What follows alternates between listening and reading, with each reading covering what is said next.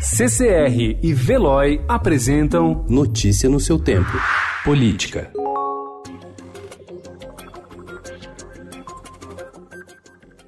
A maioria dos ministros do Supremo Tribunal Federal apoia a criação do juiz de garantias, prevista na lei anticrime sancionada pelo presidente Jair Bolsonaro no dia 25. Seis integrantes da corte, ouvidos pelo Estadão, indicaram concordar com a medida que divide a condução e o julgamento dos processos entre dois juízes. A medida já foi contestada pelo Podemos e por associações de classe, como a dos magistrados brasileiros e dos juízes federais do Brasil, que recorreram ao Supremo para suspender o dispositivo previsto para entrar em vigor no dia 23 de janeiro em todo o país.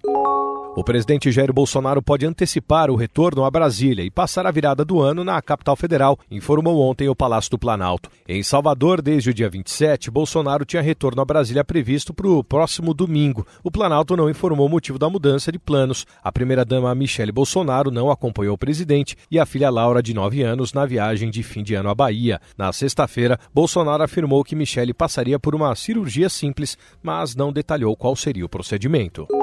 O ex-presidente Lula entrou com uma ação na justiça contra o dono das lojas Avan, Luciano Hang, por calúnia e difamação. Apoiador do presidente Bolsonaro, o empresário afirmou que patrocinaria aviões para sobrevoar praias de Santa Catarina, levando faixas com frases contra o petista. No sábado, Hang publicou um vídeo em suas redes sociais em que mostrava uma aeronave com a frase Lula cachaceiro devolve meu dinheiro. A defesa de Lula pede a proibição das mensagens contra o ex-presidente e o pagamento de indenização de 100 mil reais por danos morais. Notícia no seu tempo. Oferecimento CCR e Veloy.